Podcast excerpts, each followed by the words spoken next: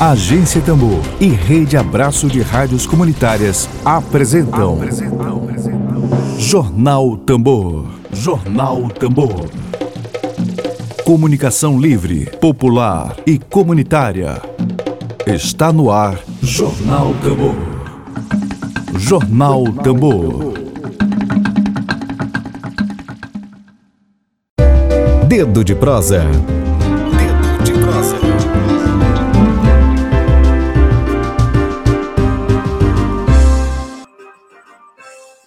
Nosso momento do nosso quadro Dedos de Prosa. Muito bom dia para você que está chegando agora, ao vivo aqui pelo Facebook e também pelo YouTube.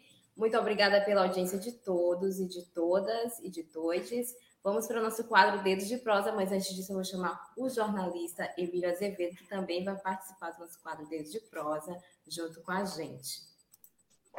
Bom dia, É, bom dia, Lívia. Bom dia, nossos espectadores, um abraço a todas, um abraço a todos. Vamos falar aí com a Confita sobre esse assunto tão chato, que é a falta, tão trágico, na verdade, né? que é a falta de comida. Exatamente. Ela já está por aqui, vou chamar ela aqui.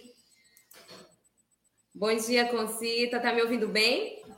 Estou sim, estou sim. Maravilha. Bom dia, Lívia. Bom dia, Lívia. Tudo bom, Concita? Certinho. Ótimo. Vou apresentar você, Concita, para nossa audiência. Hoje, gente, dia 27 de julho de 2021, nosso Dedo de Prosa é com a presidenta do Conselho de Segurança Alimentar do Maranhão, secretária-geral secretária do Fórum Maranhense de Segurança Alimentar e Nutricional e líder comunitária da Pindoba, Maria da Conceição de Almeida Ferreira, a Concita da Pindoba, o tema central do nosso texto de prosa é o aumento aí, gente, da fome e da insegurança alimentar nos lares brasileiros. Vamos dar início, né, Emílio, ao nosso quadro. Você quer que eu comece? Tá me ouvindo bem, Emílio? Deu uma travada no Emílio, consulta para você também? É, para mim tá ok. Antes, enquanto o Emílio volta ali, é, vamos dar início, Concita. É, a gente sabe que a pandemia trouxe aí consigo uma crise econômica devido a alarmante aí que afetou vários lares brasileiros, o que também é, afetou na segurança alimentar desses lares, né, dessas famílias, que muitos deles perderam o emprego durante a pandemia, afetou também na alimentação. E aí muita, muitos lares sofreram com essa insegurança alimentar durante a pandemia. Eu queria que você comentasse é, primeiramente sobre isso. Tá, bom dia, Lívia. Bom dia, bom dia Emílio. Prazer né, em estar de volta aqui na Rádio Tambor. É, você está me ouvindo bem? Estamos, estamos ouvindo. Tá, então, é, como eu fui apresentada, eu quero dizer que é sempre uma satisfação voltar a essa rádio, ainda que de forma online, né? É preciso que seja assim. E o tema a, falta comida, falta comida na mesa, o aumento da fome, ele é um tema muito delicado e que nós estamos discutindo é, há muitos anos, mas, sobretudo, esses últimos dois anos. Né? Há uma discussão em nível nacional, internacional, a gente não vai entrar no mérito, mas nós sabemos que esses últimos quatro anos o Brasil volta ao mapa da fome, né? durante 10 anos, o Brasil trabalhou e saiu desse mapa da fome, uma fome que é histórica também, né? Se a gente voltar um pouco na história, lá em 45, quando Josué de Castro ele faz a pesquisa no Brasil, lança o livro é, Geografia da Fome e diz que nós passamos fome, que nós estamos desnutridos. Mais na frente, na década de 90, a gente vem com Herbert de Souza, com Betinho, que não só discute a fome, mas também é, incita o povo né, a ir para a rua e a cobrar políticas eficazes, eficientes, para combater a fome. Daí se trava uma luta, uma batalha que todos nós conhecemos, né? E o Brasil consegue sair desse mapa da fome. O Brasil co consegue várias medidas emergenciais, é, políticas públicas estruturantes e sai do mapa da fome. Há quatro anos atrás, mais ou menos, né? O Brasil vem, vem, vem regredindo no fator alimentação. E essa discussão é uma discussão que não cessa, né? E hoje, hoje que eu estou falando é um ano e meio, dois anos mais ou menos, não só o Brasil voltou definitivamente para o mapa da fome, né, que é o que diz a ONU, é o que diz os pesquisadores, mas também a gente lamenta o número excessivo de pessoas que passam fome no nosso país, no nosso estado, um número excessivo eh, de pessoas que não, não têm o que comer, que não têm nem perspectiva do que comer, porque falta a comida na mesa deles, né? Muito especialmente os nossos povos tradicionais, nossa população de rua, nossos negros, né? É, nós, nós chamamos na discussão de as pessoas os segmentos invisíveis, aqueles, aqueles que nunca é visto e que as políticas nunca chegam lá. Então, a gente tem discutido com a coordenação nacional da Conferência Popular, que ainda será sediada pelo Maranhão, tivemos agora alguns encontros temáticos, e isso só para afirmar que hoje a nossa população de mais de 14 milhões de brasileiros estão em situação de fome, né? E por que não dizer uma boa parcela dessa população é, está, é, digamos que, em nível de pobreza extrema. É, infelizmente, é, a gente discute, a gente luta, mas parece que a gente nunca avança, né? Porque quem é de direito, promover o direito humano à alimentação adequada e saudável, que são as autoridades, parece que elas não estão muito assim alinhadas né, com o fator fome me parece que não estão muito preocupadas com o fator fome, né? Eles não sabem ainda que quem tem fome tem pressa e que precisa de medidas emergenciais estruturantes com uma certa urgência.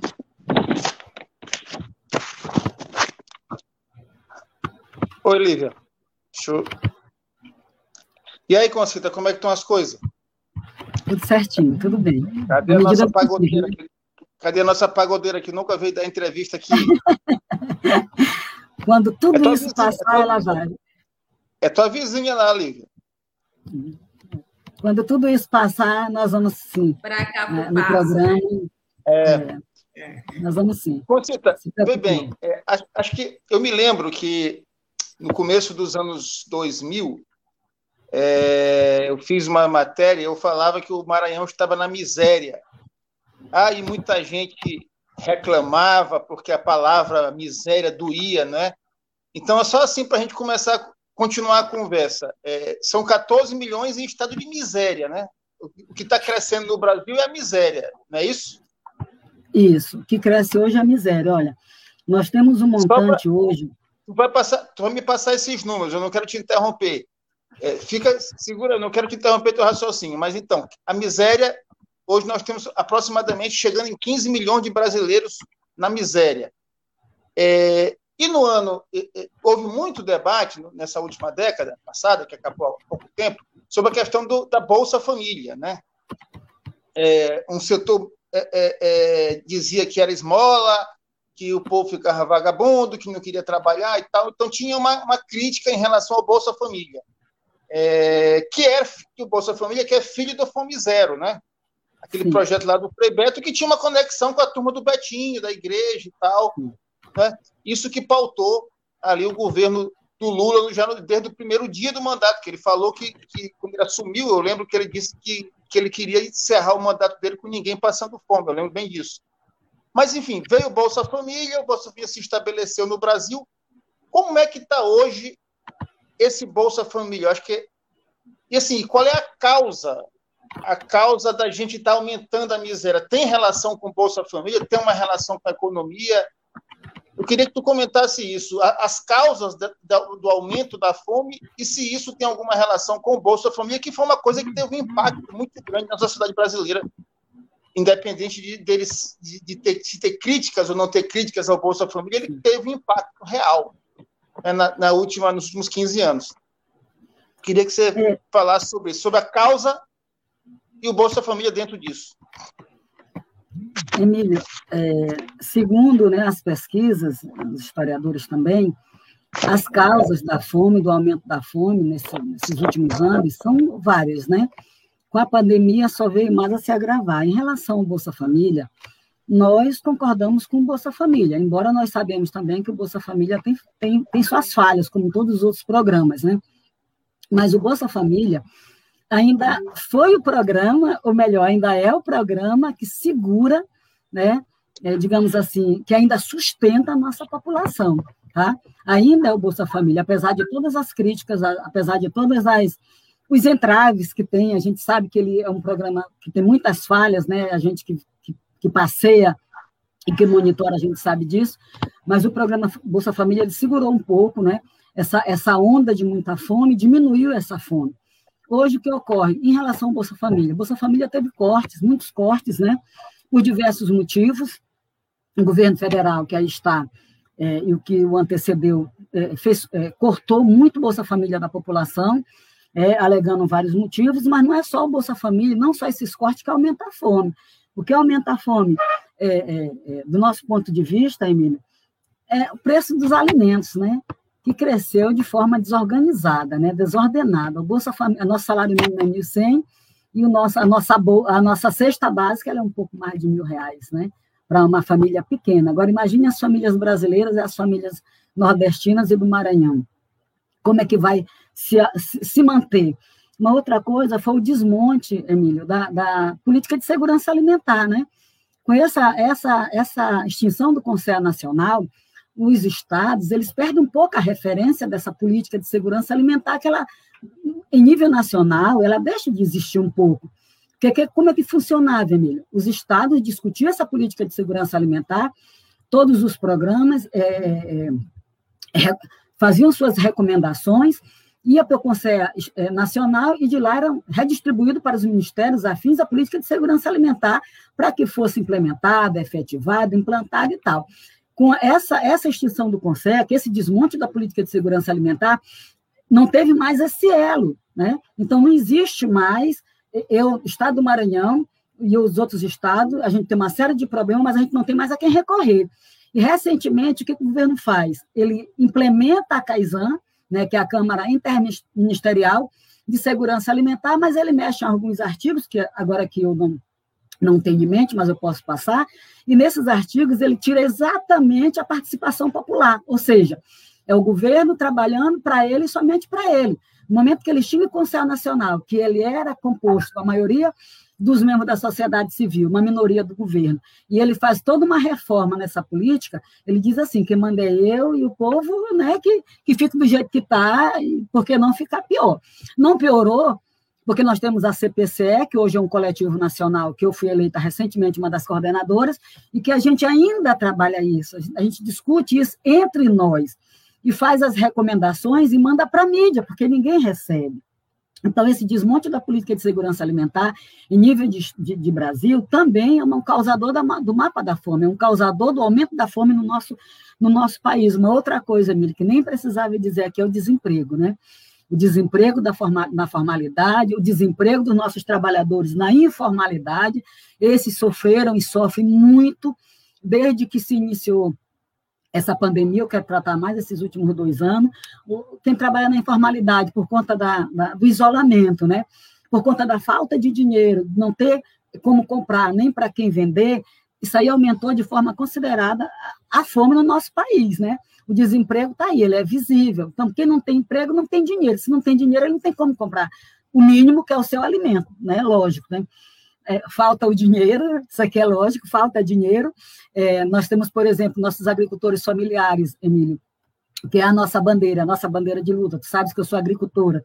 Hoje, por mais que nós produzamos bastante, a gente já não tem mais tantos canais de comercialização, porque não tem um incentivo. Né? Uma vez que se corta o recurso do PA, que é um programa, que é o programa de aquisição de alimento, que é um programa estruturante, e se corta isso, e não tem como ser o agricultor comercializar. As feiras não podem funcionar em decorrência do isolamento, em decorrência da pandemia.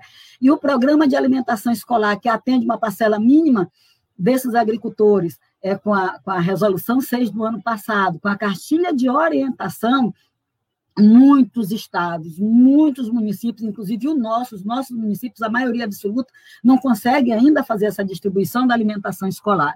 Então, isso pode ter o produto, mas não tem como comercializar, e se não tem como comercializar, tem um desperdício. O desperdício aumenta a fome, porque é, é, a segurança alimentar é quando o indivíduo, sozinho ou acompanhado, ele se, se alimenta é, em quantidade e qualidade suficiente, sem comprometer as outras necessidades. Então, várias necessidades aqui estão comprometidas. Né? É, corte de recursos, né?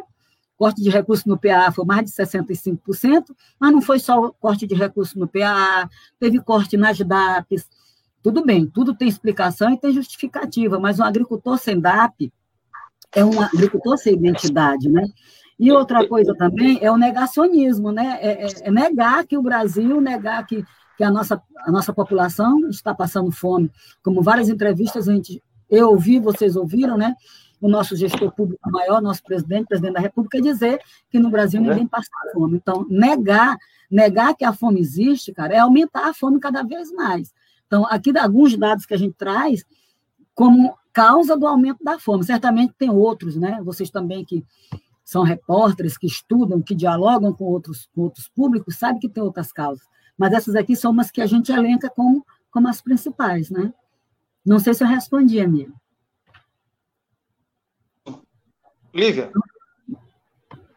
Só queria comentar em cima um pouquinho do que a Concita disse sobre a extinção do Conselho, né? Sobre o atual governo, que extinguiu o Conselho, é, e aumentou também os conflitos de terra, que também tem a ver também com a segurança alimentar. E Sim. isso está fortemente com os agricultores, os agricultores familiares que estiveram seu prejudicado, né? Prejudicando a renda desses agricultores.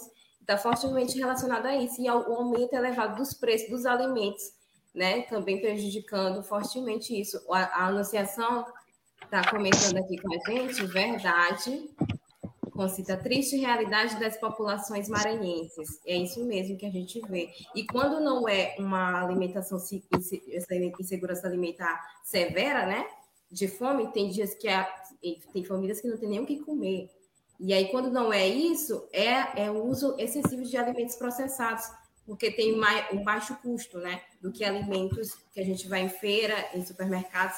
Você disse que a cesta básica realmente tem cesta básica de mais de 600 reais um auxílio que chega agora a 150 reais, realmente prejudica também, né, Concita? Isso. É, nós, nós tivemos é, recentemente, num tour no estado do Maranhão, Emílio e Lívia, né, distribuindo cestas básicas pela, pela, em apoio, apoiando a ação da cidadania, né, o Comitê Maranhão. E eu posso garantir para vocês que para mim foi uma das experiências mais frustrantes que eu tive. Recentemente, pouco tempo, poucas semanas, né?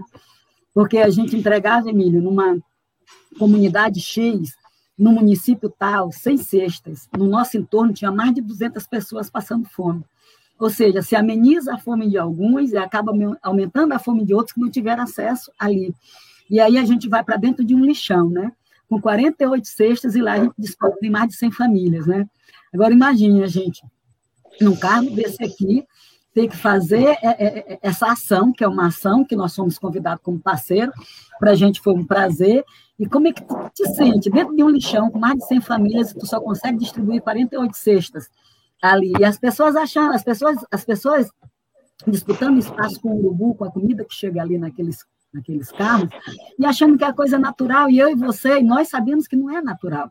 Então, é, é frustrante tu saber que no teu entorno, a gente, eu estou falando dos municípios bem longe daqui, mas no nosso entorno aqui, Passo Miá, São Luís, na nossa população de rua, nossos povos tradicionais, estão passando fome. Eu estou falando aqui do estado do Maranhão, mas em conversa com os outros estados, são todos os estados. Né? E quem passa mais fome, Emílio, é aquele que está bem mais longe da, da, da, da da população, bem mais longe da cidade. E também aqueles que estão na periferia da cidade. Mas por que, que aquele que está mais longe ele passa fome? Porque as políticas não chegam lá, é fato. As políticas não chegam lá, as informações não chegam lá. E quando a gente chegava, ele se assustava. Ele dizia assim, doutora, mas é para a gente mesmo, tem certeza, porque ninguém nunca vem aqui. Agora imagine, a gente vai fazer uma ação. Agora imagine ele todo dia, no dia a dia dele. Como é que não está essa fome? E aí eu estou falando também do Rio Grande do Norte, que a gente conversa direto com meu parceiro, que também é da coordenação nacional, com a Bahia, a gente conversa com todos os estados. E a gente trata do Maranhão porque ainda é o estado mais pobre da federação, infelizmente. Né? Mesmo com todas as medidas, mesmo com todas as recomendações do Conselho, é, mesmo com todas as ações emergenciais, é, com entidades isoladas ou não, ainda passamos fome. E como dizia a Betinho, quem tem fome tem pressa. Então, todas as ações têm que ser para ontem, de preferência, política pública estruturante, porque uma sexta ele só vai amenizar um, dois dias, né? E a fome vai permanecer. Se a gente não não discute, eu acho que não é mais nem discutir, porque discutir a gente está discutindo, discutindo muito, né? se a gente não vê uma maneira, um meio, uma metodologia de, de efetivar essas políticas, pode ter certeza que os dados não vão mentir, que a tendência é a fome aumentar muito mais. Né? Muito mais. Em relação ao Conselho, Conselho do Maranhão, ele é uma referência para os outros conselhos, porque a gente não para, né?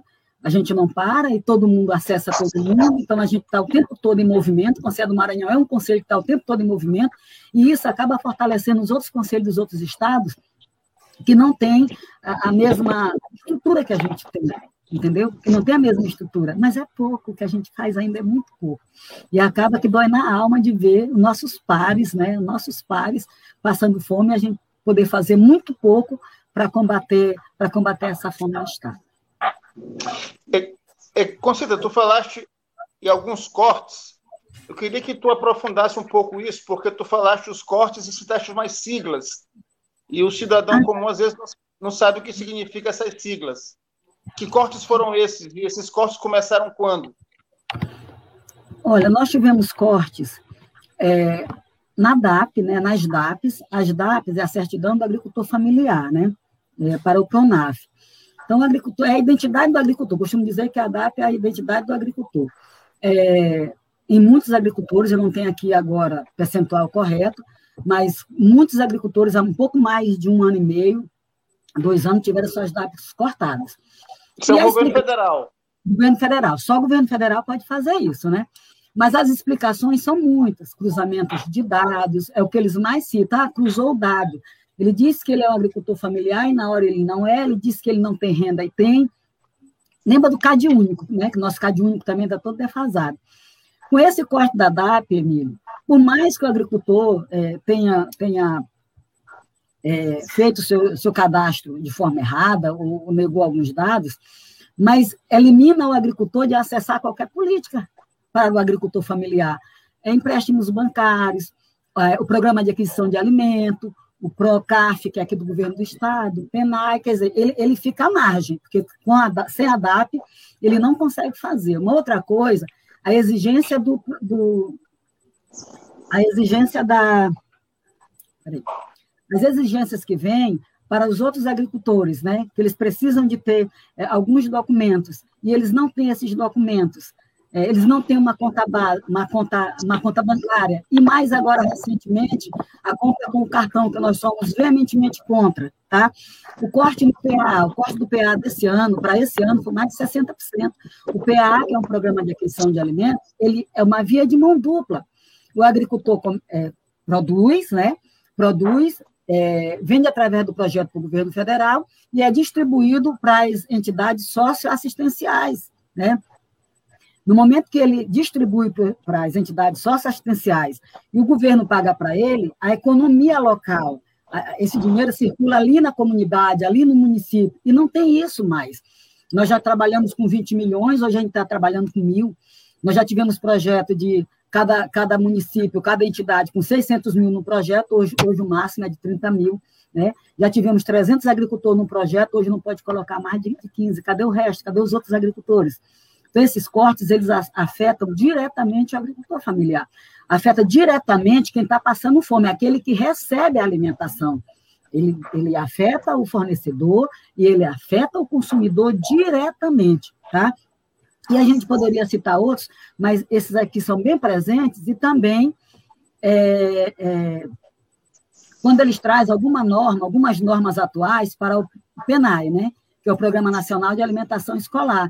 E aí os prefeitos, eles ficam, as secretarias de educação, eles ficam sem executar o programa, alguns dizem que é porque eles não compreendem aquela metodologia, é, aquela nova metodologia de executar o Programa Nacional de Alimentação Escolar, que é através de kits, que é um valor per capita mínimo que tem que ser distribuído para o aluno, para a família, diferente daquele montante que vai para a escola para fazer alimentação para todos. Então, esses cortes e essa nova metodologia de, de, execução dos programas, Emílio, ele afeta diretamente a população, tanto a fornecedora, que no caso é agricultor, como a consumidora, que é aquela pessoa que está realmente é, inscritos nos CRAs, estão nas creches, estão nos asilos e abrigos, que não vão receber mais essa alimentação como antes.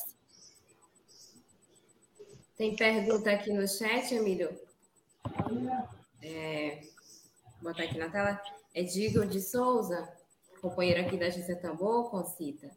Ele tem uma pergunta, duas perguntas aqui. Como temos enfrentado a fome aqui no Maranhão? Que políticas públicas têm sido aí formuladas?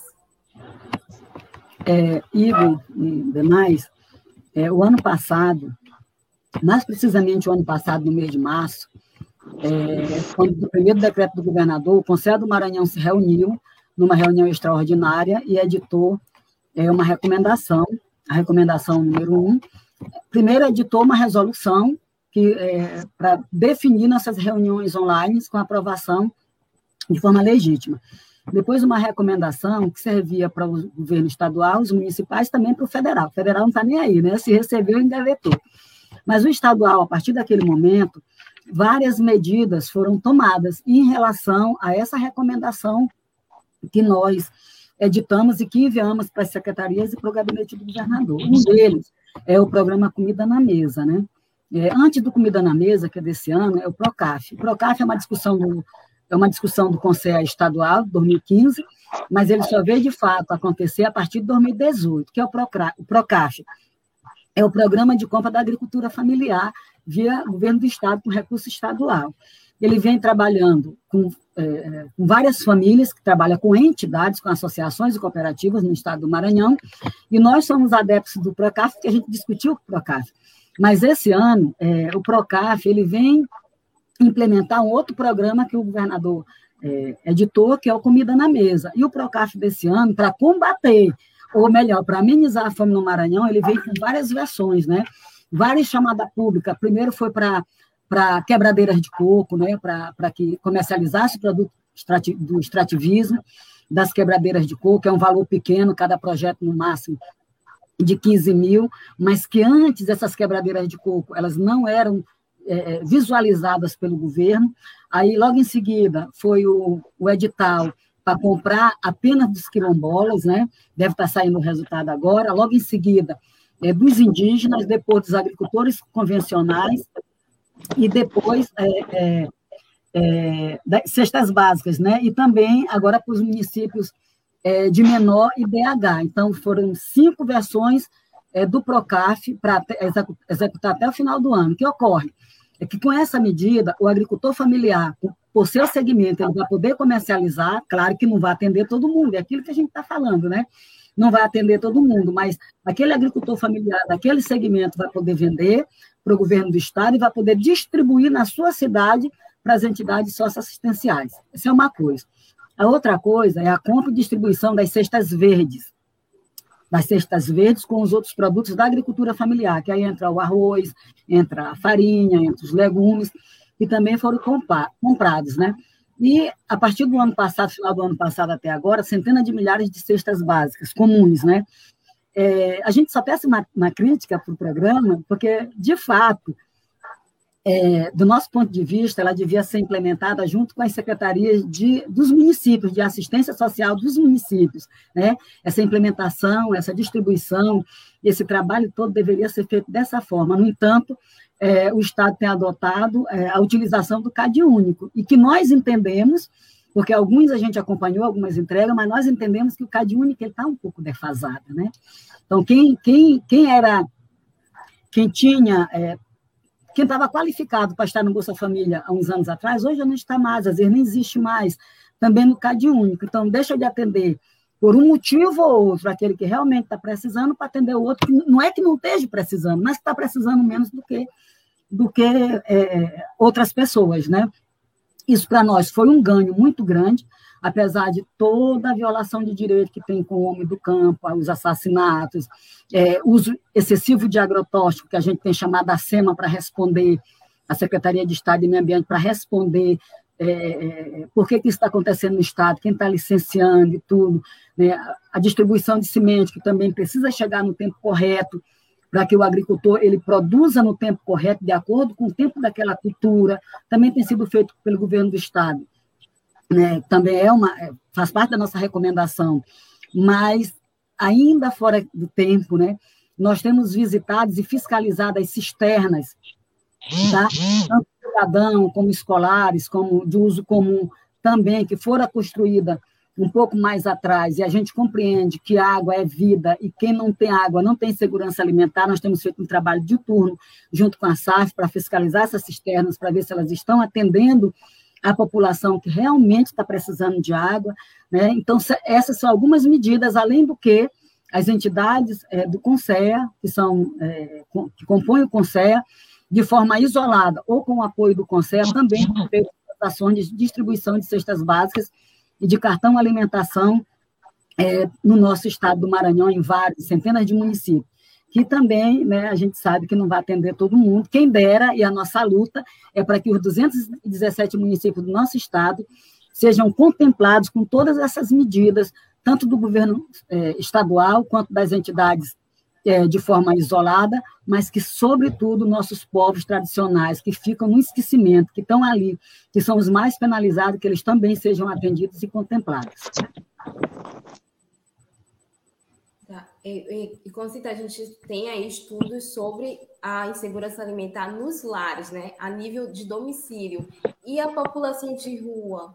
O que a gente, a gente já sabe ainda sobre a fome na população de rua? Que é ainda mais Olha, grave, né? Isso. É, eu não tenho um dado aqui comigo, mas eu tenho um dado lá no Conselho, que nós temos é, a, é, a população de rua, o pessoal de população de rua, eles têm assento no Conselho, né?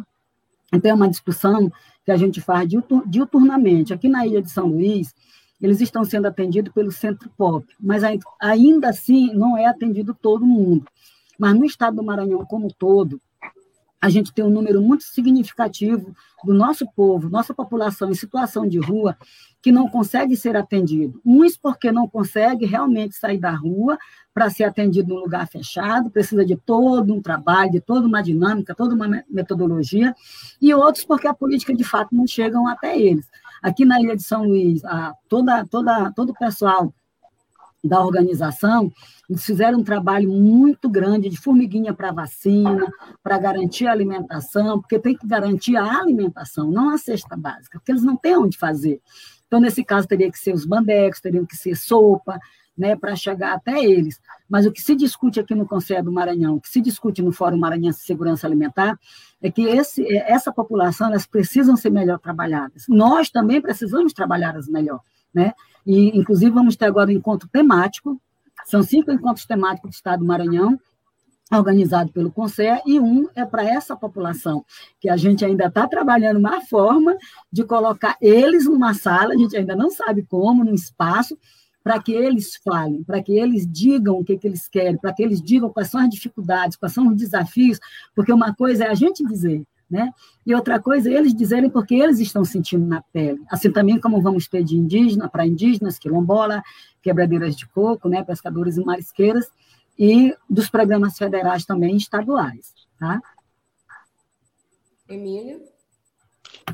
É, a fala da a fala da Concita parabenizar realmente a Sim. centralidade da tua fala muito informativa, né? É, mas uma coisa que me chamou a atenção são esses cortes é, na agricultura familiar durante a pandemia, né?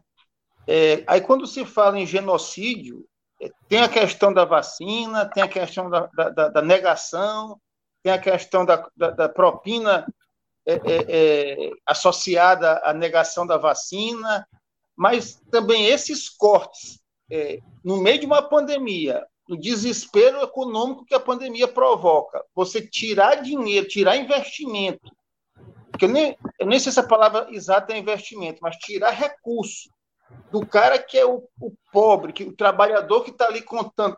É uma política é, é, é, que reforça esse genocídio. Porque eu sei que é um burocrata, um, um, um gestor, eu estou aqui lidando com orçamento, eu estou tirando esse dinheiro aqui numa, numa, situação dessa de desespero.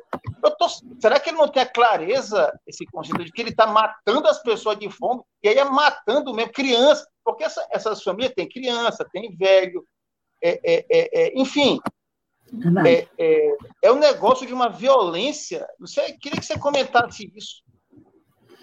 A palavra, a palavra, Emílio, é violência, né?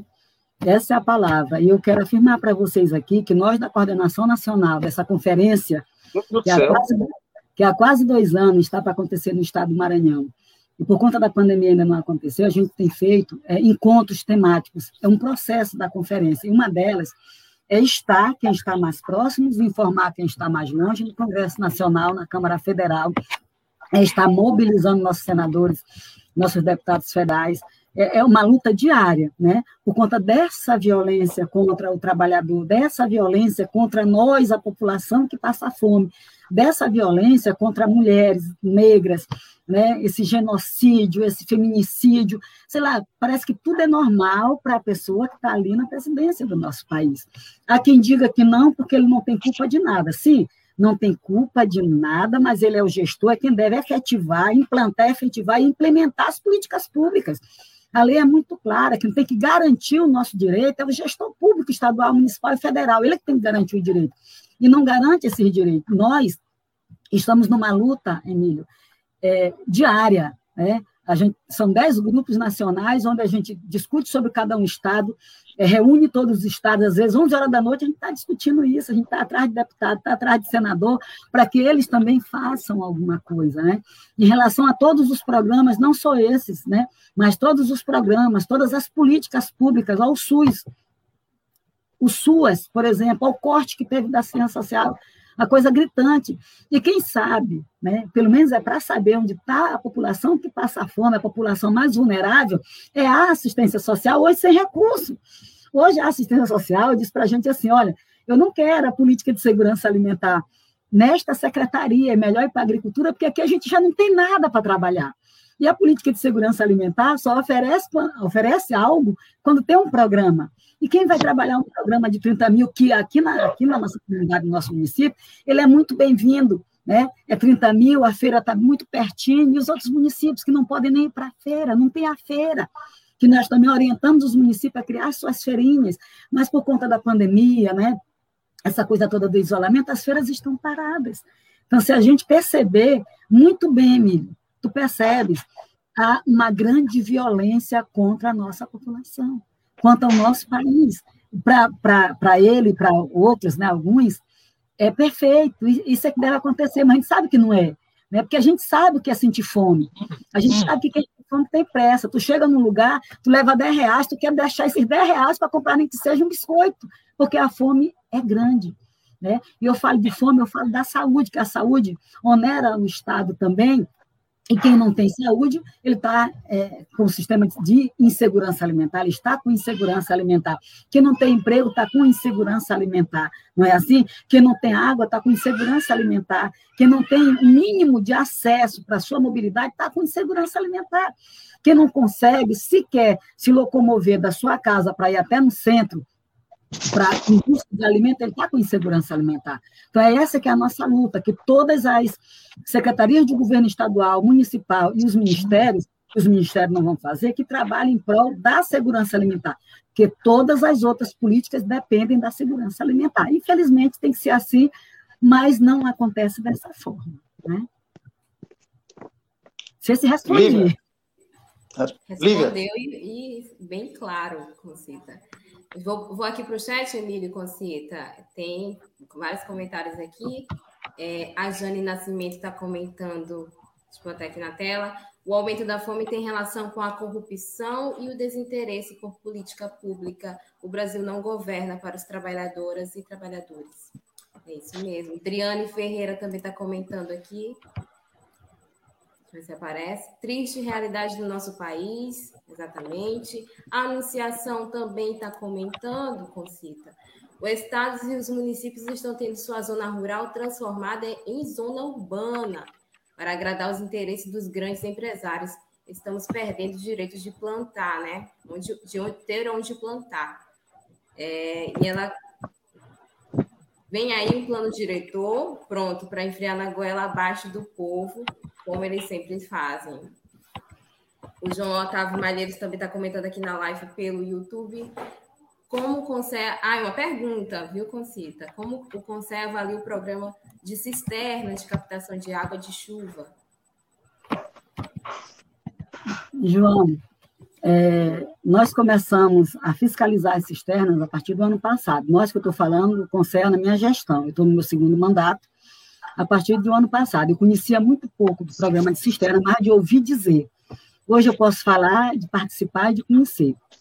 É, esse programa é um programa que viabiliza não só o acesso à água, mas o acesso a uma boa produção, o acesso à água na escola, ele é de suma importância para a nossa população. No entanto, eu também tenho uma crítica enquanto presidente do Conselho, né? As últimas fiscalizações que nós fizemos, é, a minha avaliação, está no meu relatório, é que algumas delas foram implantadas onde não carecia, e deixou outras áreas que carecia, que precisa dessas cisternas, desassistidas. Então, também o programa de cisterna, apesar de que eu concordo, eu penso que tem que ter mais, precisa existir mais, mas precisa ter uma, metodologia de implantação séria.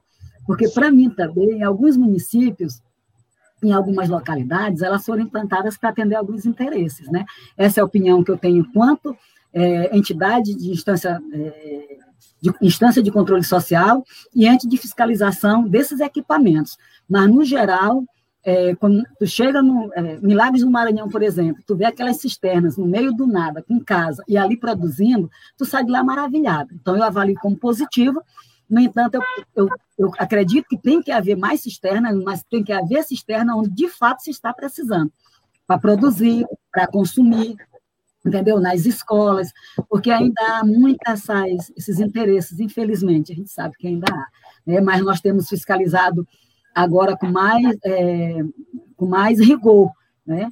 É, durante todo o mês de julho, várias equipes nossas também estiveram fiscalizando, eu não pude ir por conta de uma outra agenda, mas outros conselheiros estiveram, e a gente tem feito vários relatórios, é, é, recomendações, né, solicitando implementação, solicitando que algumas cisternas empresas né, fizeram de conta que estavam construindo, a gente está recomendando que as empresas voltem né, para fazer os reparos, a manutenção, porque a população merece, merece o que é melhor. Se foi para elas, tem que ser bem feito, né?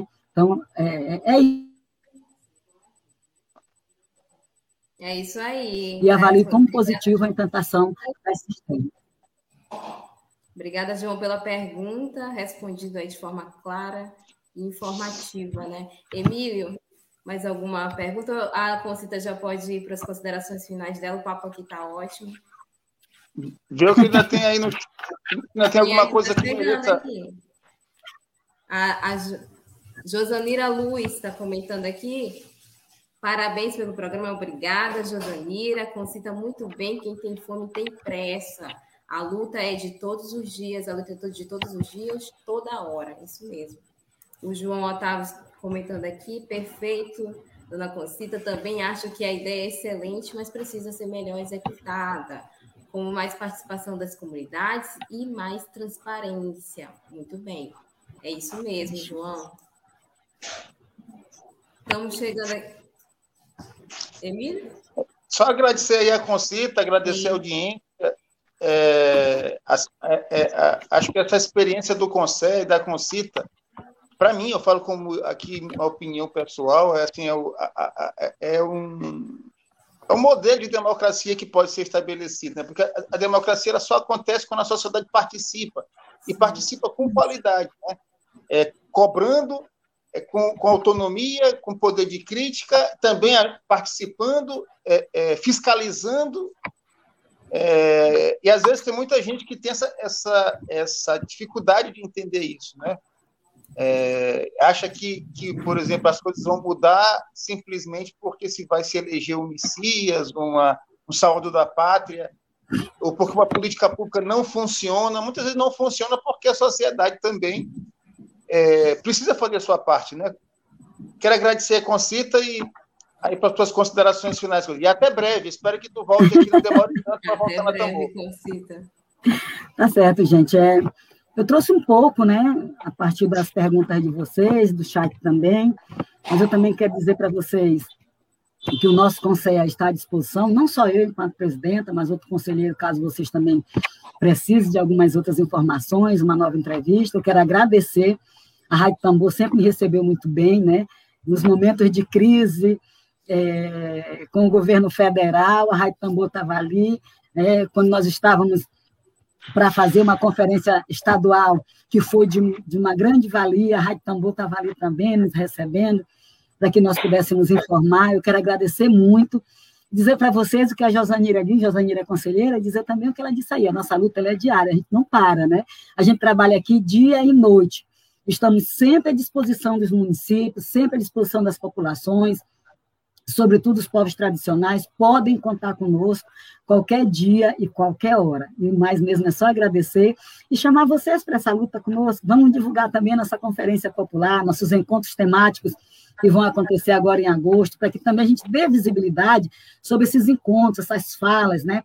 Ver o nosso povo falando, ver o nosso povo dizendo quais são os desafios que eles enfrentam hoje nesse momento pandêmico e um beijo no coração de vocês, tá bom? Beijo. Beijão. Gente, obrigada, Conzida, pela sua participação aqui com a gente. Obrigada à nossa audiência aqui. Tem gente chegando aqui, ó, Maiara Rafisa, Ó, tá comentando aqui, parabéns pelas palavras, Concita. Muito obrigada, Maiara. Maíra, é. Maíra. Valeu, gente. Eu Maiara. Obrigada, gente, pela audiência. Lembrando que o programa de hoje a gente vai estar logo mais disponível na plataforma Spotify Tamborcast.